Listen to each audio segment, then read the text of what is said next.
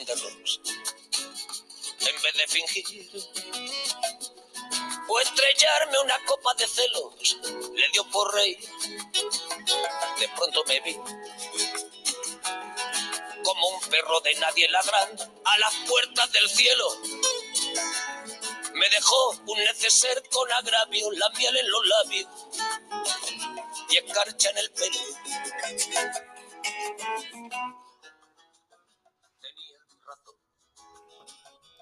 AM y FM.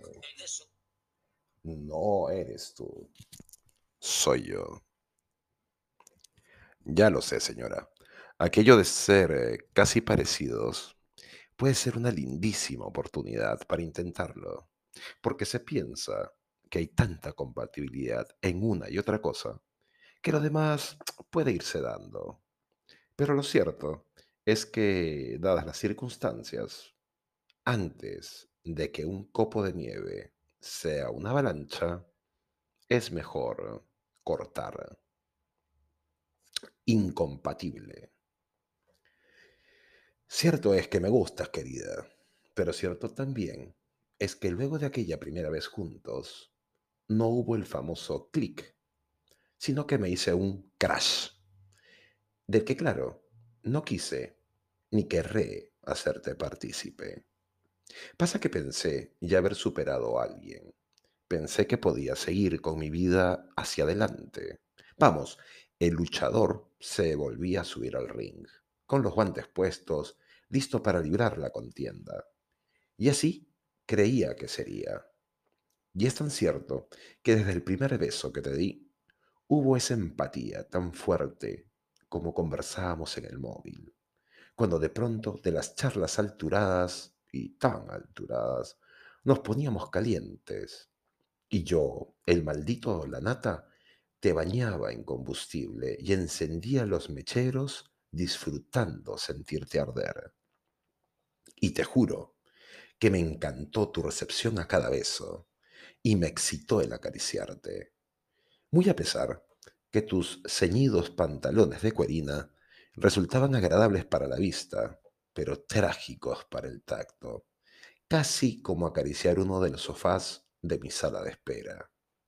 Sin embargo, esa empatía y complicidad tan intensas hicieron que en la ruta aquello de estar tan pegados se sintiera tan bien, que todos tus fantasmas y los míos parecían despejados, y yo, casi como un pirata en alta mar, enfrentaba el bravío mar comiéndote la boca, sintiendo tu excitación, mientras un chofer solidario nos conducía a ese hotel tan cercanos para ambos tan cómplices y amigables nos diéramos razón.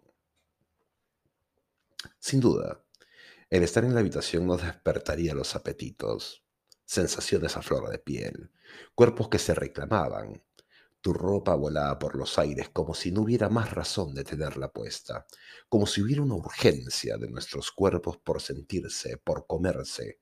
Y de pronto, al quitarte aquel pantalón y aquella blusa, tu lencería que usaste y dispusiste para la ocasión, con muy buena intención, sin duda, me bajaría un poco.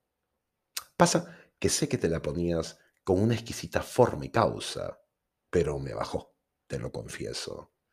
El trámite de comerte la boca, de sentirte agitada, casi con la respiración entrecortada, hizo luego que, más que despertar mucho mi excitación, despertó al médico que llevo dentro. Inmediatamente el diagnóstico era un broncoespasmo. Y de inmediato pregunté si traías el salbutamol en inhalador. Y como buena paciente asmática que eres, me lo confirmaste. Claro, que adicionalmente en mi cabeza ya estaba a punto de buscar el kit de asmáticos con adrenalina, dexametasona y alguna bombona de oxígeno, por si era el caso.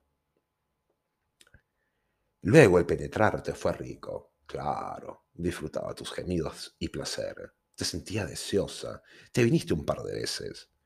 Pero sinceramente me sentía casi como que yo tenía que hacerlo todo. Como que en realidad eras tú la que se quedaba abajo y solo se dejaba. No había esa complicidad que se percibía en los besos. Un poco congelada, un poco ajena a mis formas y tiempo, te diré. Ya sé, querida, esta no es una carta de reclamaciones, pero al salir de aquel cómplice hotel, de inicio busqué tu mano, tu cintura, y optaste por caminar en paralelo. Era el congelador abierto en una tarde soleada. Al despedirnos, fue un beso en la mejilla, y se sentía como un momento ya para olvidar. Los días siguientes tú salías de viaje. La charla fue animosa, pero te soy honesto, es que sentía más un tema de una amistad cómplice a una sensación de excitación. Sí, claro, charlas subidas de tono, casi relatos eróticos de noches de hotel o de viajes en bus. Sin duda, para ello hay mucha química y empatía, pero siempre el recuerdo de aquel debut me hizo sopesar que de la forma más cortés no desearía volver a intentarlo. Una reacción tuya, a mi parecer, completamente desatinada, por un par de publicaciones mías, me dio a entender que no quería ir a por más contigo. Ya había pasado en algún momento de mi vida por una situación así y lo mejor era desentenderse. Créeme, he leído cada uno de tus mensajes, hasta aquella deliciosa y excitante invitación tuya para ser amantes. Qué rico ser amantes, de esos que se encuentran placenteramente, de esos que se, funden en piel y en carne, esos que no se dan tregua y que solo se dedican a sentir. De hecho, he sido en más de un momento de mi vida un feliz amante. Y ojo, era de aquel tipo de amantes que terminó amando a su contraparte y viceversa. Pero éramos sabedores de que ello no sería jamás realizable, que ese amorío tenía una fecha de caducidad. Pero no me siento ya con esa intención en la vida. Ojo, es innegable, eres una mujer maravillosa y hermosa, de ello no hay duda. Es solo que no tenemos esa sintonía que hace que se pueda volar y excitar. Y acá insisto, no eres tú el problema, soy yo.